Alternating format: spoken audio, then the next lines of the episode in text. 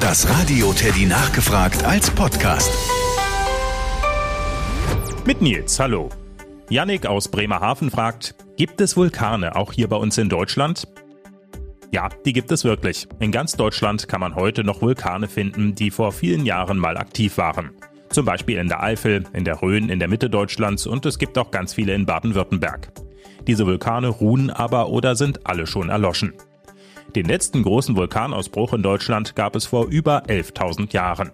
Damals hat der Lacha-Vulkan in der Eifel Lava und Asche gespuckt. Und das Besondere ist, dieser Vulkan hat sich mit der Zeit in einen See verwandelt. Der Vulkanberg ist damals nämlich zusammengefallen, weil irgendwann die Magma im Inneren des Bergs verschwunden ist. Der Berg hat also eine hohle Kammer in seinem Inneren. Der Vulkankrater ist dann eingestürzt und hat eine große Grube hinterlassen. Nur der äußere Rand des Vulkans ist stehen geblieben. Ja, und die Grube, die damals entstanden ist, hat sich dann mit der Zeit mit Wasser gefüllt.